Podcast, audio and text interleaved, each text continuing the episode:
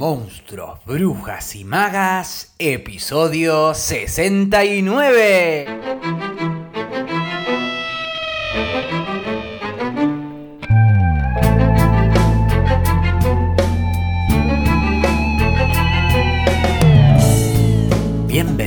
Bienvenidos y bienvenides a un nuevo episodio de Monstruos, Brujas y Magas, un podcast producido por La Crespo Estudio, espacio multiplataforma que desarrolla actividades de formación, investigación, participación y encuentro vinculadas al teatro, el cine y la literatura.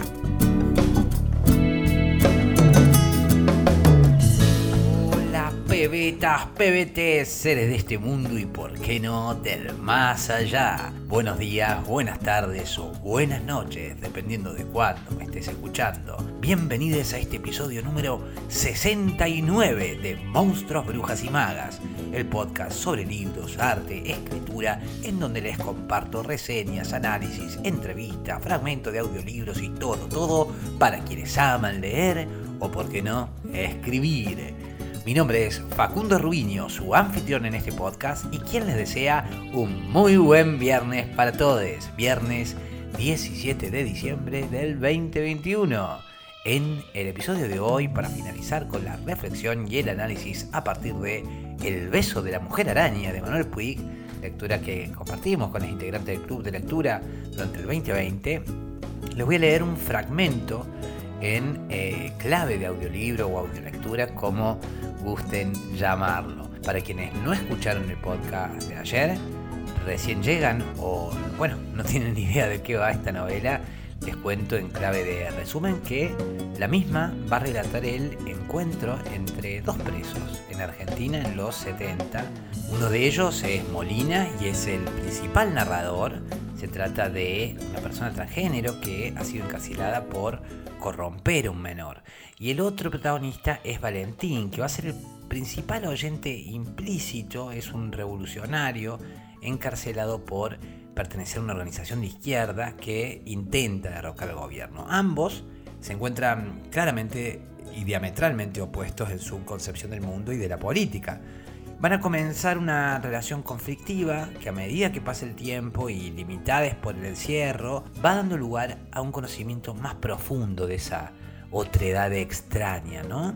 Y quizás también suceda una posible transformación entre estos dos seres. Uno de los puentes que los va a unir va a ser precisamente la ficción y más específicamente el cine, ya que Molina, para pasar el tiempo, le va a ir contando a Valentín el argumento de alguna de las películas. Y bueno, lo que yo voy a leer va a ser un fragmento, el comienzo, algo así como, bueno, bastante del primer capítulo, con del ánimo de entusiasmarles desde luego, con el deseo de que quizás la apunten, ¿por qué no?, entre sus próximas lecturas o bien se sientan tentados o tentadas por la compañía y la invitación y se sumen a leer en las próximas lecturas conjuntas que vamos a realizar en modalidad virtual para participar desde cualquier parte del mundo o bueno, en la modalidad presencial en Buenos Aires a partir de marzo del 2022.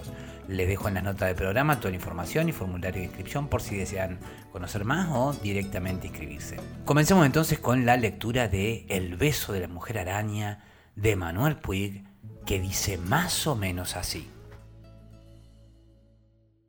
A ella se le ve que algo raro tiene, que no es una mujer como todas. Parece muy joven, de unos 25 años, cuanto más, una carita un poco de gata, la nariz chica, respingada, el corte de cara es más redondo que ovalado, la frente ancha, los cachetes también grandes, pero que después se van eh, para abajo en punta como los gatos. ¿Y los ojos? Claros, casi seguro que verdes, los entrecierra para dibujar mejor.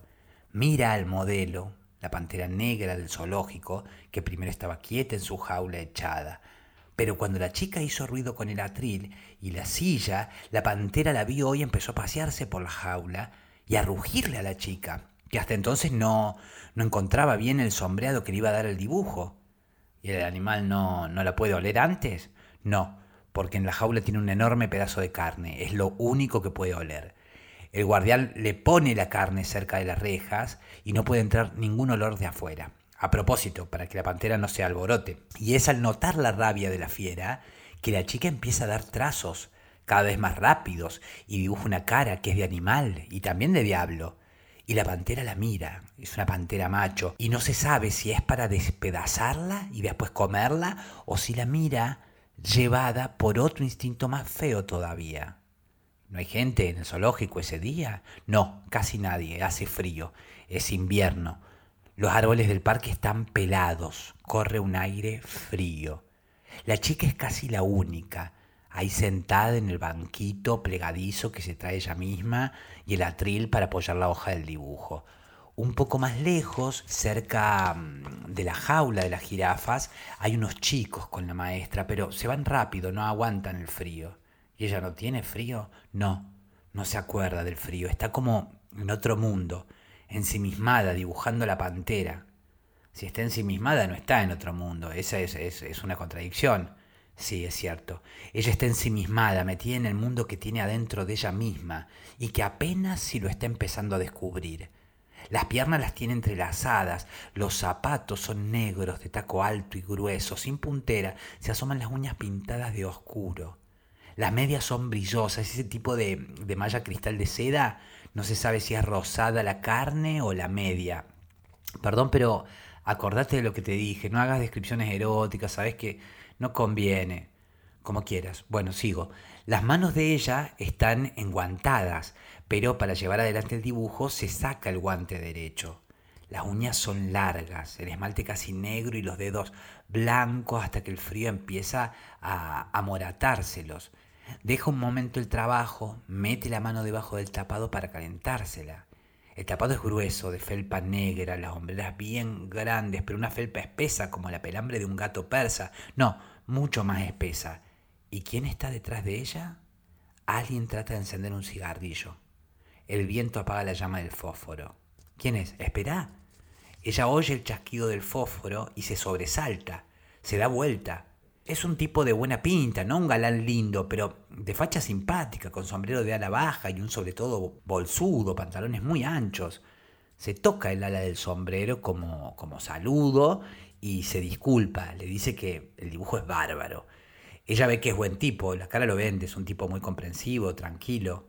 Ella se retoca un poco el peinado con la mano, medio deshecho por el viento, es un flequillo de rulos y el pelo hasta los hombros, que es lo que se usaba también con rulos chicos, en las puntas, como de permanente casi. Yo me la imagino morocha, no muy alta, redondita, y que se mueve como una gata, lo más rico que hay.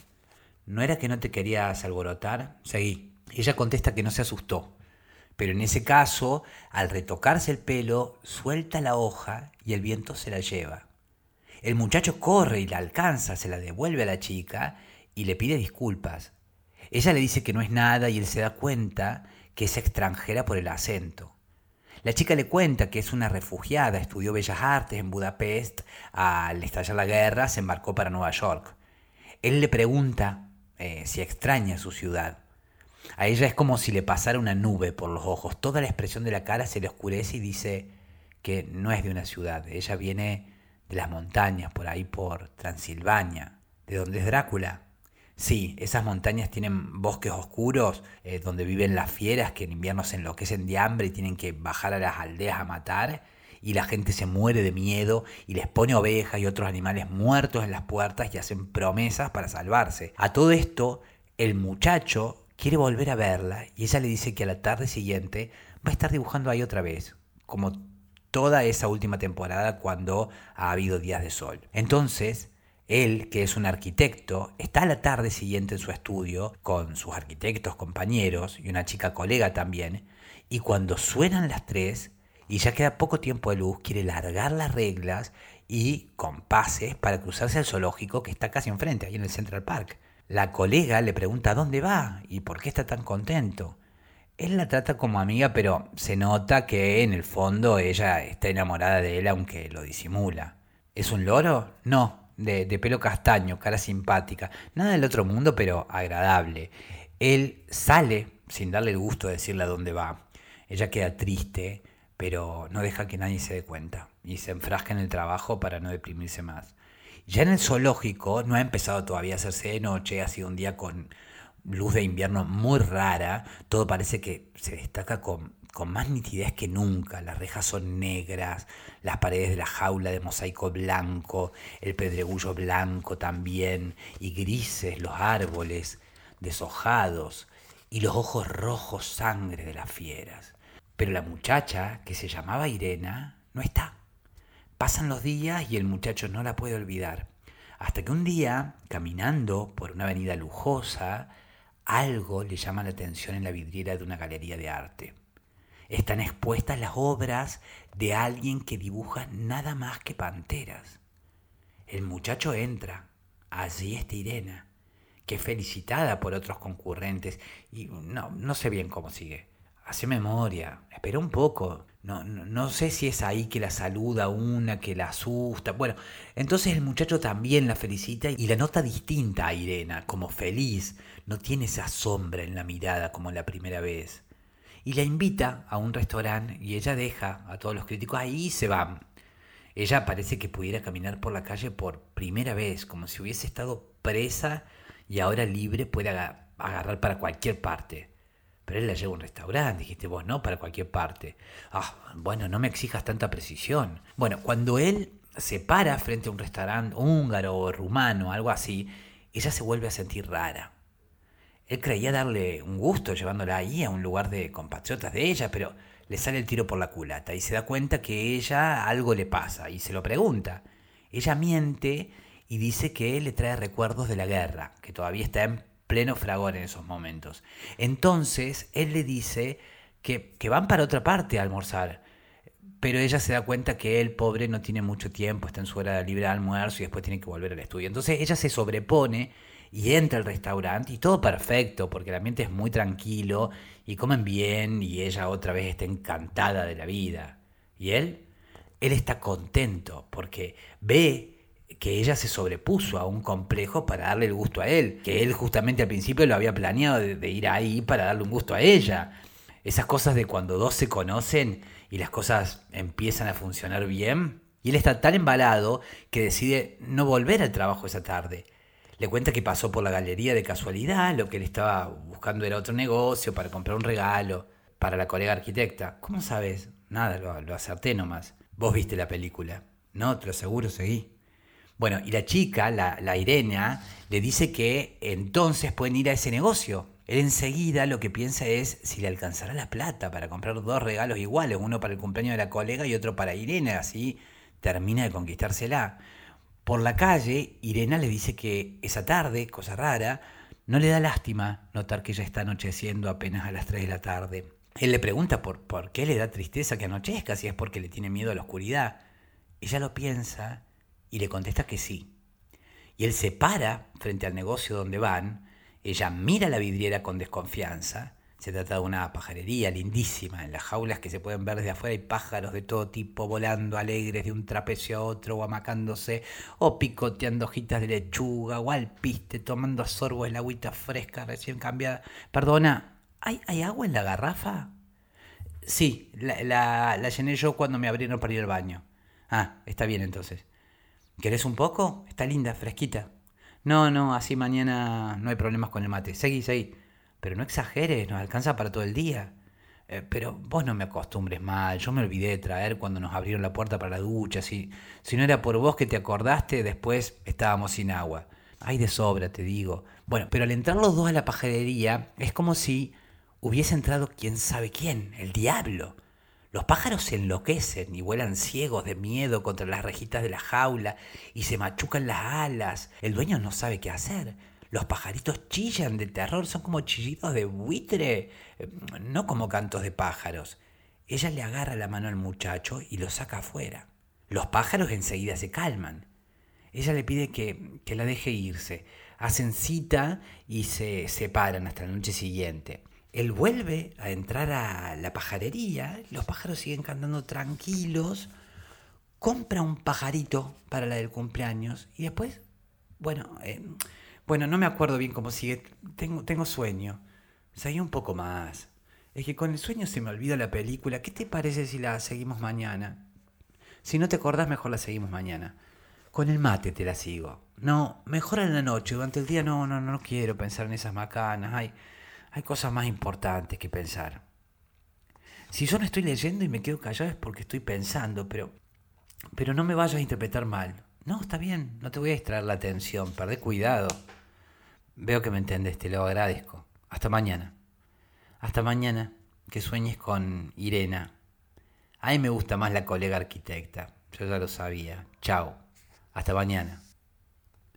Habíamos quedado en que él entró a la pajarería y los pájaros no se asustaron de él, que era de ella que tenían miedo. yo no te dije eso, sos vos que lo pensaste. ¿Qué pasa entonces? Bueno, ellos se siguen viendo y se enamoran. A ella lo atrae bárbaramente porque es tan rara. Por un lado ella lo misma con muchas ganas y lo mira, lo acaricia, se le acurruca en los brazos, pero cuando él la quiere abrazar fuerte y besarla, ella se le escurre y apenas si le deja rozarle los labios con los labios de él. Le pide que no la bese, que la deje a ella besarlo a él. Besos muy tiernos, pero como de una nena, con los labios carnosos, suavecitos pero cerrados. Antes en las películas nunca había sexo. Esperá y vas a ver. La cuestión es que una noche él la lleva de nuevo al restaurante aquel, que no es de lujo, pero muy pintoresco, con manteles a cuadro y todo de madera o no de piedra. No, sí, Ahora sí, adentro parece como estar en, una cabaña y con lámparas a gas y en las mesas simples velas. Y él levanta el vaso de vino, un vaso de estilo rústico, y brinda porque esa noche un hombre muy enamorado se va a comprometer en matrimonio si su elegida lo acepta. A ella se le llenan los ojos de lágrimas, pero de, de, felicidad. Chocan los vasos y toman sin decir más nada, se agarran las manos. De golpe, ella se retira. Ha visto que alguien se acerca a la mesa. Es una mujer hermosa al primer vistazo, pero enseguida, después se le nota algo rarísimo en la cara, algo que da miedo y no se sabe qué es. Porque es una cara de mujer, pero también una cara de gato. Los ojos para arriba y raros, no sé cómo decirte. El blanco del ojo no lo tiene. El ojo es todo color verde, con la pupila negra en el centro y nada más y el cutis es muy pálido, como con mucho polvo. Pero me decías que era linda. Sí, es hermosa. Y por la ropa rara se nota que es europea, un peinado de banana todo alrededor de la cabeza. ¿Qué es banana? Como un... ¿Cómo te puedo explicar? Un, un rodete así, como un tubo alrededor de la cabeza que alza la frente y sigue todo para atrás. No importa, seguí, seguí. Pero es que a lo mejor me equivoco. Eh, me parece que tiene como una trenza alrededor de la cabeza, que es, que es más de esa región y un traje largo hasta los pies, una capa corta de zorro sobre los hombros, y llega a la mesa y la mira a Irena como con odio, ¿o no? Una forma de mirar como, como de quien hipnotiza, pero no un mirar malintencionado de todas formas, y le habla en un idioma rarísimo, parada al lado de la mesa. Él, como le corresponde a un caballero, se levanta al acercarse a una dama, pero la felina esta ni lo mira, y le dice una segunda frase a Irena. Irena le contesta en el mismo idioma, muy asustada. Él no entiende ni una palabra de lo que se dicen. La mujer entonces, para que entienda también él, le dice a Irena, te conocí enseguida, tú sabes por qué, hasta pronto, y se va, sin haber siquiera mirado al muchacho. Irena está como petrificada, los ojos lo tiene llenos de lágrimas, pero turbios, parecen lágrimas de agua sucia, de un charco. Se levanta sin decir ni una palabra y se envuelve la cabeza con un velo largo, blanco. Él deja un billete en la mesa y sale con ella tomándola del brazo. No se dice nada, él ve que ella mira con miedo para el Central Park, nieva despacito, la nieve amortigua todos los ruidos y sonidos, los autos pasan por la calle como deslizándose bien silenciosos, el farol de la calle ilumina los copos blanquísimos que caen, muy lejos parece que se oyen rugidos de fieras. Y no sería difícil que fuera cierto, porque a poca distancia de ahí es donde está el zoológico de la ciudad, en el mismo parque. Ella no sigue, le pide que la abrace. Él la estrecha en sus brazos. Ella tiembla de frío o de miedo, aunque los rugidos parecen haberse aplacado. Ella dice apenas en un susurro que tiene miedo de ir a su casa y pasar la noche sola. Pasa un taxi, él le hace señas de parar, suben los dos sin decir una palabra, van al departamento de él. En todo el trayecto no hablan. Llegan al edificio, es una de esas casas de departamentos antiguas, muy cuidada, con alfombras de techos de viga muy alto, una escalera de madera oscura, toda tallada, y ahí, al pie de la escalera, una planta grande de palmera aclimatada en una maceta regia. Ponele que con dibujos chinos. La planta se refleja en un espejo alto de marco, también muy trabajado, como en los tallados de la escalera.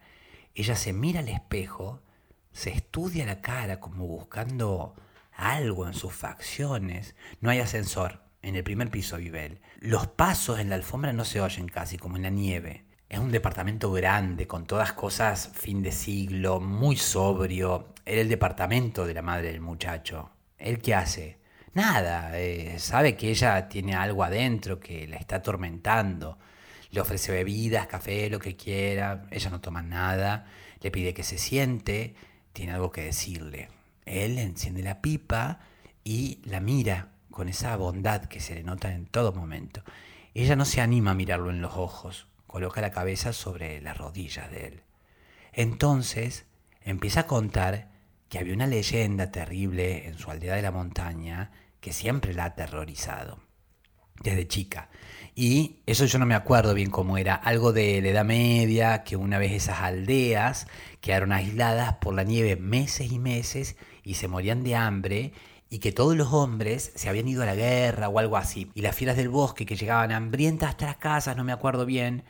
Y bueno, el diablo se apareció y pidió que saliera una mujer si querían que él les trajese comida. Y salió una mujer, la más valiente.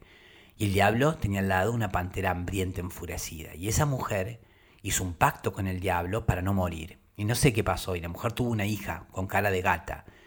Y cuando volvieron los cruzados de la Guerra Santa, el soldado que estaba casado con esa mujer entró a la casa y cuando la fue a besar a ella, lo despedazó vivo, como una pantera lo hubiese hecho. No entiendo bien, es, muy confuso todo lo que contas.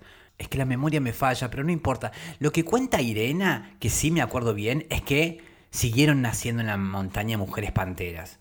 De, de todos modos, ya ese soldado había muerto, pero otro cruzado se dio cuenta que era la mujer la que lo había matado y le empezó a seguir y por la nieve ella se escapó y primero eran pisadas de mujer las huellas que quedaban, y al acercarse al bosque eran de pantera. Y el cruzado la siguió y se metió al bosque que era de noche, hasta que vio en la oscuridad los ojos verdes brillantes de alguien que lo estaba esperando agazapado. Y él hizo con la espada y el puñal una cruz y la pantera se quedó quieta y se transformó de nuevo en mujer, ahí, echada, medio dormida, como hipnotizada, y el cruzado retrocedió porque oyó otros rugidos que se acercaban y eran las fieras que la olieron a la mujer y se la comieron. El cruzado llegó casi desfalleciente a la aldea y lo contó. Y la leyenda es que la raza de las mujeres panteras no se acabó y están escondidas en algún lugar del mundo y parecen mujeres normales, pero si un hombre las besa, se pueden transformar en una bestia salvaje. ¿Y ella es una mujer pantera? Ella lo único que sabe es que esos cuentos le asustaron mucho cuando era niña y ha vivido siempre con la pesadilla de ser una descendiente de aquellas mujeres. ¿Y la del restaurante qué le había dicho? Eso es lo que le pregunta el muchacho. Y entonces Irena se echa en los brazos de él llorando y le dice que esa mujer la saludó simplemente, pero después no. Se arma de valor y cuenta que en el dialecto de su aldea le dijo que recordara quién era que de solo verle la cara se había dado cuenta que eran hermanas y que se cuidara de los hombres. Él se echa a reír, no te das cuenta, le dice, ella vio que eras de esa zona porque todos los compatriotas se reconocen, si yo veo un norteamericano en la China también me acerco y lo saludo y porque era mujer y un poco chapada la antigua te dijo que te cuidara, ¿no te das cuenta? Bueno, eso lo dice él y ella se tranquiliza bastante. Y tan tranquila se siente que se empieza a dormir en los brazos de él. Y él la recuesta y en el sofá le coloca un almohadón debajo de la cabeza y le trae una frazada de su cama. Y ella se duerme. Entonces él se va a su pieza y la escena termina que él está en pijama y una job de chambre buena, pero no de lujo, lisa, y la mira desde la puerta como duerme y enciende la pipa y se queda pensativo. La chimenea está encendida. No, no me acuerdo. La luz debe venir del velador de la mesa de luz de él. Cuando la chimenea ya se está apagando, Irene se despierta y queda apenas una brasa. Está ya aclarando. Se despierta de frío, como nosotros. No. Otra cosa la despierta. Sabía que ibas a decir eso. La despierta un canario que canta en la jaula. Irena primero siente miedo de acercarse, pero oye que el pajarito está contento y ella se anima a acercársele. Lo mira y suspira hondo, aliviada, contenta porque el pajarito no se asusta de ella, va a la cocina y prepara tostadas con mantequilla, como dicen ellos, y cereales y no hables de comidas. Bueno, y panqueques, de veras, te lo pido en serio, ni de comidas ni de mujeres desnudas. Bueno, y lo despierta. Y él está feliz al ver que ella está tan a gusto en la casa y le pregunta si se quiere quedar a vivir para siempre ahí. ¿Él está acostado todavía? Sí, ella le llevó el desayuno a la cama. A mí nunca me gustó desayunarme recién levantado. Primero, más que nada, me gusta lavarme los dientes. seguí, por favor. Bueno, él la quiere besar y ella no se le deja acercar. Y tendrá mal aliento, que no se, no se lavó los dientes. Bueno, si te vas a burlar no tiene gracia que te cuente más. No, por favor, te escucho. Él le repite si se quiere casar. Ella le contesta que lo quiere con todo el alma y que no quiere irse de esa casa. Se siente tan bien allí y mira, y las cortinas son de terciopelo oscuro para atajar la luz y para hacer entrar la luz ella va y las corre y detrás hay otro cortinado de encaje. Se ve entonces toda la decoración de fin de siglo. Ella pregunta, ¿quién eligió estas cosas tan lindas? Y me parece que él le cuenta que está ahí presente la madre, en todos esos adornos, que la madre era muy buena y la hubiese querido a Irena eh, como una hija. Bueno, Irena se le acerca y le da un beso casi de adoración, como se besa a un santo, ¿no? En la, en la frente, y le pide que nunca la deje, que ella quiere estar con él para siempre, que lo único que quiere es poder despertarse cada día para volver a verlo, siempre al lado de ella, pero que para ser su esposa de verdad, le pide que le dé un poco de tiempo hasta que se le pasen todos los miedos. Vos te das cuenta de lo que pasa, ¿no? Que tiene miedo de volverse pantera bueno, yo creo que ella es frígida, que tiene miedo al hombre o tiene una idea del sexo muy violenta y por eso se inventa cosas. Espérate, él acepta y se casan. Y cuando llega la noche de bodas, ella duerme en la cama y él en el sofá, mirando los adornos de la madre. Bueno, si te vas a reír, no sigo. Yo te, yo te la estoy contando en serio, porque a mí me gusta. Y además hay otra cosa que no te puedo decir, ¿eh? que hace que esta película me guste realmente mucho. Bueno, decime lo que sea, ¿qué es? No, yo te iba a sacar el tema, pero ahora veo que te reís y a mí me da rabia, la verdad sea dicha. No, me gusta la película, pero es que vos te divertís contándola y por ahí también yo quiero intervenir un poco, ¿te das cuenta? No soy un tipo que sepa escuchar demasiado, ¿sabes? ¿No? Y, de golpe me tengo que estar te, escuchando callado horas. Bueno, yo creí que te servía para entretenerte y agarrar el sueño. Sí, perfecto, es la verdad, las dos cosas, me entretengo y agarro el sueño. Entonces, pero si no te parece mal, me gustaría que fuéramos comentando un poco la cosa a medida que vos avanzás, así yo puedo descargarme un poco con algo. ¿Es, justo, no te parece? Bueno, es que si es para burlarte de una película que a mí me gustó, entonces no. No, mirá, podría ser que comentemos simplemente. Por ejemplo, a mí me gustaría preguntarte cómo te lo imaginás la madre del tipo. Si es que no te vas a reír más, te lo prometo. A ver, no sé, una mujer muy buena, un encanto de persona, eh, que ha hecho muy feliz a su marido y a sus hijos, muy bien arreglada siempre, ¿Te la imaginás fregando la casa? No, la veo impecable, con un vestido de cuello alto, la puntilla le disimula las arrugas del cuello. Tiene esa cosa tan linda de algunas mujeres grandes, que es ese poquito de coquetería dentro de la seriedad por la edad, pero que se les nota que siguen siendo mujeres y quieren gustar. Sí, está siempre impecable, perfecto. Tiene sirvientes, explota gente que no tiene más remedio que servirla por unas monedas y claro, fue muy feliz con su marido, que le explotó a su vez a ella, le hizo hacer todo lo que él quiso, que estuviera encerrada en su casa como una esclava para esperarlo. Oíme, para esperarlo todas las noches a él, de vuelta de su estudio de abogado, de su consultorio de médico, y ella estuvo perfectamente de acuerdo con ese sistema y no se rebeló y le inculcó al hijo toda esa basura y el hijo ahora se topa con la mujer pantera, que se la aguante. Pero ¿no te gustaría la verdad tener una madre así, cariñosa, cuidada, siempre en su persona? Vamos, no macanees. No, y te voy a explicar por qué si no entendiste. No, mira, tengo sueño y me da rabia que te salgas con eso, porque hasta que saliste con eso yo me sentía fenómeno. Me había olvidado de esta mugre de celda, de todo, contándote lo de la película. Yo también me había olvidado de todo. ¿Y entonces? ¿Por qué cortarme la ilusión a mí? Y a vos también. ¿Qué hazaña es esa? Bueno, veo que tengo que hacerte un planteo más claro porque señas no entendés. Aquí en la oscuridad me hace señas, me parece perfecto. Te voy a explicar. Sí, pero mañana, porque ahora me vino toda la mufa encima. mañana me la seguís. Porque, ¿Por qué no me habrá tocado de compañero y novia la mujer pantera en vez de vos? Ah, esa es otra historia, no me interesa. ¿Tenés miedo de hablar de esas cosas? No, miedo no, es que no me interesa. Yo ya sé todo de vos, aunque no me hayas contado nada. Bueno, te conté que estoy acá por corrupción de menores, con eso te dije todo. No la vayas de psicólogo ahora. Vamos, confesa que te gusta porque fuma en pipa. No, porque es un tipo pacífico, comprensivo. La madre lo castró, eso es todo. Me gusta y basta. Y a vos te gusta la colega arquitecta. ¿Qué tiene de guerrillera esa? Bueno, me gusta más que la pantera. Chao, mañana me explicas por qué. Déjame dormir. Chao. Estábamos en que se va a casar con el de la pipa. Te escucho. ¿Por qué ese tonito burlón? Nada, contame, dale, Molina. No, háblame vos del de la pipa, ya que lo conocés mejor que yo que vi la película. No te conviene el de la pipa. ¿Por qué? Porque vos lo querés con fines no del todo casto, ¿eh? Confesa. Claro. Bueno, a él le gusta Irena porque ella es frígida y no la tiene que atacar, por eso la protege y la lleva a la casa donde está la madre presente. Aunque esté muerta, está presente en todos los muebles y cortinas y porquería, ¿no lo dijiste vos mismo? Seguí. Él se ha dejado todo lo de la madre en la casa intacto, es porque quiere ser siempre un chico en la casa de la madre. Y lo que trae a la casa no es una mujer, sino una nena para jugar. Pero eso es todo de tu cosecha. Yo sé que si la casa era de la madre, yo te dije eso porque me gustó mucho ese departamento y como era de decoración antigua dije que podía ser de la madre, pero nada más. A lo mejor él lo alquila amueblado. Entonces me estás inventando la mitad de la película. No, yo no invento, te lo juro, pero hay cosas que para redondeártelas, que las veas como las estoy viendo yo, bueno, de algún modo te las tengo que explicar. La casa, por ejemplo. Confesa que es la casa en la que te gustaría vivir a vos. Sí, claro. Y ahora te tengo que aguantar que me digas lo que dicen todos. A ver, ¿qué te voy a decir? Todos, igual, me vienen con lo mismo, siempre.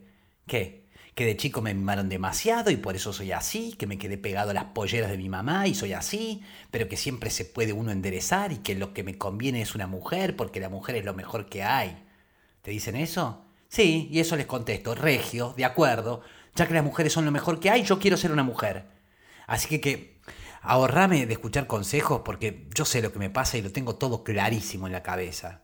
Yo no lo veo tan claro, por lo menos como lo acabas de definir vos. Bueno, no necesito que vengas a aclararme nada y si querés te sigo la película y si no querés, paciencia, me la cuento yo a mí mismo en voz baja y salud y tanti arrivedercis para Fuchile.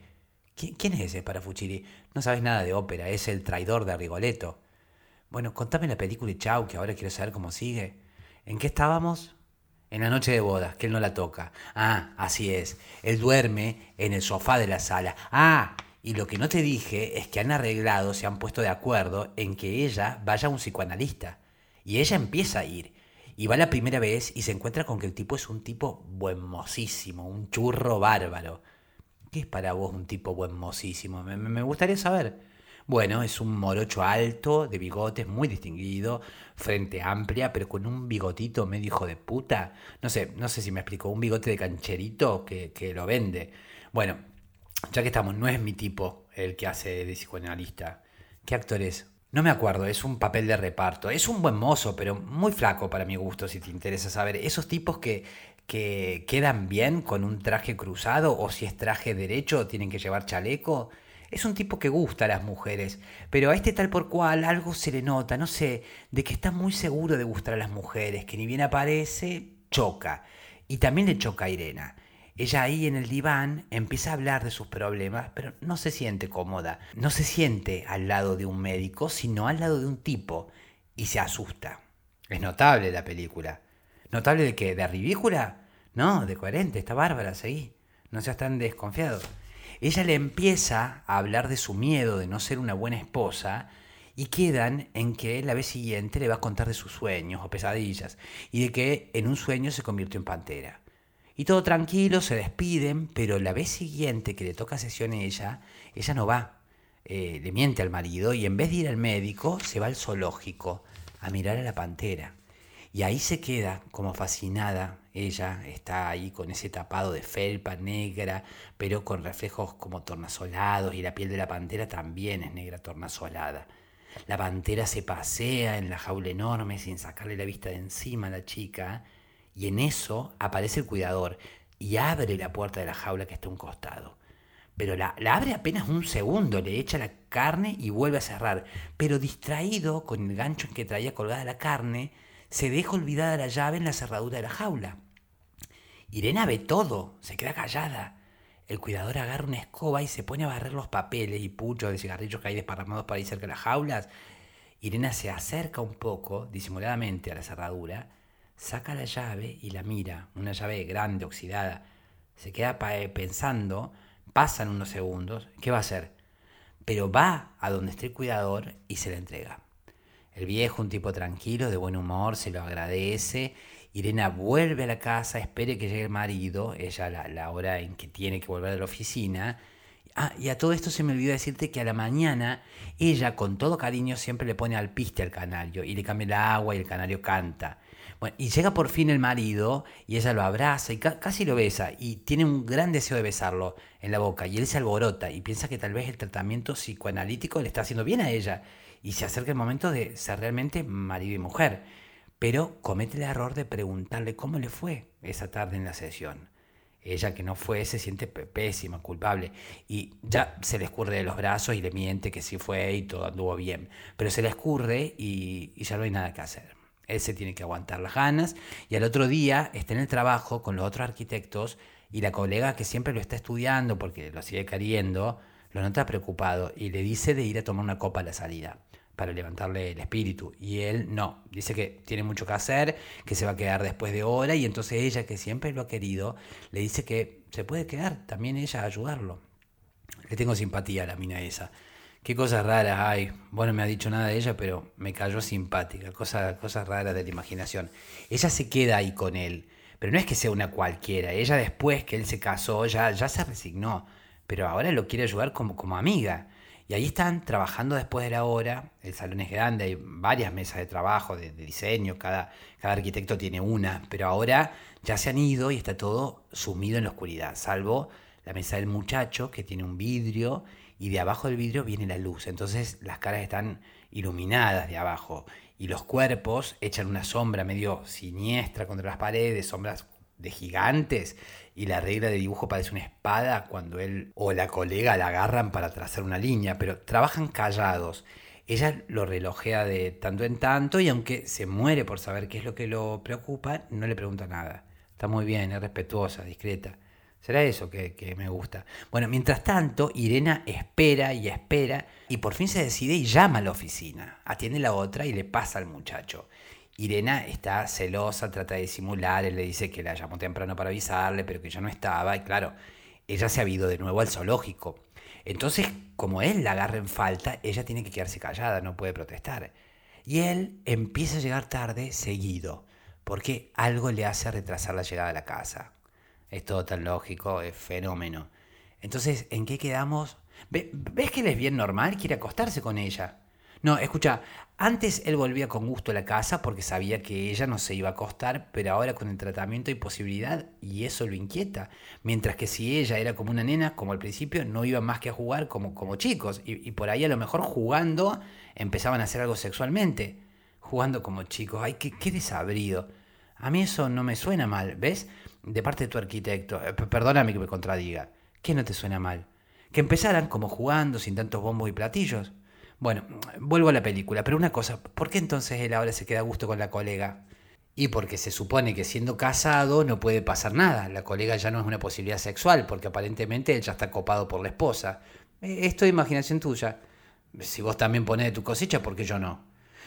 Sigo. Irena, una noche, está con la cena preparada y él no llega. La mesa está puesta con la luz de las velas ella no sabe una cosa, que él, como es el aniversario del día en que se casaron, ha ido a buscarle esa tarde temprano la salida del psicoanalista y claro, no la encuentra porque ella no va nunca.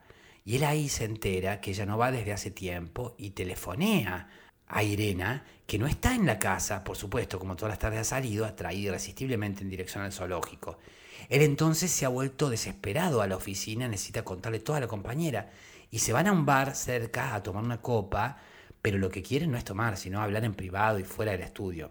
Irena, cuando ve que se hace tan tarde, empieza a pasearse por el cuarto como una fiera enjaulada y llama a la oficina. No contesta a nadie, trata de hacer algo para entretenerse, está nerviosísima. Se acerca a la jaula del canario y nota que el canario aletea desesperado al sentirlas acercarse y vuela como ciego de un lado a otro de la jaulita, machucándose las alas.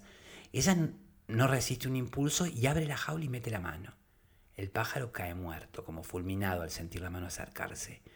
Irena se desespera, todas sus alucinaciones vuelven, sale corriendo, va en busca de su marido, solamente a él le puede pedir ayuda, él la va a comprender. Pero al ir hacia la oficina pasa inevitablemente por el bar y los ve. Queda inmóvil, no puede dar un paso más. La rabia la hace temblar, los celos. La pareja se levanta para salir. Irena se esconde detrás de un árbol. Los ve que se saludan y se separan. ¿Cómo se saludan? Él la ves en la mejilla. Ella tiene un sombrero de ala eh, requintada. Irena no tiene sombrero. El pelo enrulado le brilla bajo los faroles de la calle desierta porque la está siguiendo a la otra. La otra toma un camino directo a su casa, que es atravesando el parque, el Central Park, que está ahí frente a la oficina. Es una calle que a veces es como un túnel, porque el parque tiene como lomas y este camino es recto. Y está a veces excavado en las lomas. Es como, como una calle con, con tráfico, pero no mucho, como un atajo y un ómnibus que la atraviesa. Y a veces la colega toma el ómnibus para no caminar tanto y otras veces va caminando porque el ómnibus pasa de tanto en tanto. Y la colega decide caminar esta vez para un poco ventilarse las ideas porque le explota la cabeza después de hablar con el muchacho. Él le ha contado todo de Irena, que no se acuesta con él, de las pesadillas que tiene con las mujeres panteras. Y esta tipa que está enamorada del muchacho, de veras se siente de lo más confundida porque ya se había resignado a perderlo y ahora no, está otra vez con, con esperanza y por un lado está contenta, ya que no todo se perdió, y por el otro lado tiene miedo de ilusionarse de nuevo y después sufrir, de quedarse con las manos vacías todas las veces. Y va pensando en todo eso, caminando rapidito porque hace frío. No hay nadie por ahí a los lados del camino, está el parque oscuro, no hay viento, no se mueve una hoja.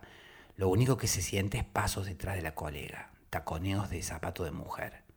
La colega se da vuelta y ve una silueta, pero a cierta distancia y con la poca luz no, no distingue quién es. Pero por ahí el taconeo cada vez se oye más rápido. La colega se empieza a alarmar porque vos viste cómo es cuando, cuando has estado hablando de cosas de miedo como fantasmas o crímenes, uno está más impresionable y se sugestiona por cualquier cosa. Y esta mujer se acuerda de las mujeres panteras y todo eso y se empieza a asustar y apura el paso, pero está justo por la mitad del camino, como a cuatro cuadras del final, donde empiezan las casas porque termina el parque. Así que, si se pone a correr casi que es peor. ¿Te puedo interrumpir, Molina? Sí, pero ya falta poco, por esta noche quiero decir. Una cuestión sola que me intriga un poco. ¿Qué? ¿No te vas a enojar? Depende. Es interesante saberlo y después vos si querés me lo preguntas a mí. Dale. ¿Con quién te identificás? ¿Con Irena o con la arquitecta? Con Irena. ¿Qué te crees? Es la protagonista, pedazo de pavo. Yo siempre con heroína. Seguí. ¿Y vos, Valentín, con quién? Estás perdido porque el muchacho te parece un tarado. Reíte, con el psicoanalista. Pero nada de burlas, ¿eh? Yo te respeté tu elección, sin comentarios, ¿sí? Después lo comentamos si querés, o mañana. Sí, pero seguí un poco más. Bueno, un poquito nomás. Me gusta sacarte el dulce en lo mejor, así te gusta más la película. Al público hay que hacerle así, eh, si no, no está contento. En la radio antes te hacían siempre eso. Y ahora en las telenovelas, dale, dale. Bueno, estábamos en que esta mina no sabe si ponerse a correr o no, cuando por ahí los pasos casi no se oyen más. El taconeo de la otra, quiero decir, porque son pasos distintos, imperceptibles casi, los que siente ahora el arquitecta, como los pasos de un gato o algo peor. Y se da vuelta y no ve a la mujer. ¿Cómo pudo desaparecer de golpe? Pero cree ver otra sombra, que se escurre y que también enseguida desaparece. Y lo que se oye ahora es el ruido de pisadas entre los matorrales del parque, pisadas de animal que se acercan. Y mañana seguimos. Chau, que duermas bien. Ya me la vas a pagar. Hasta mañana. Chau.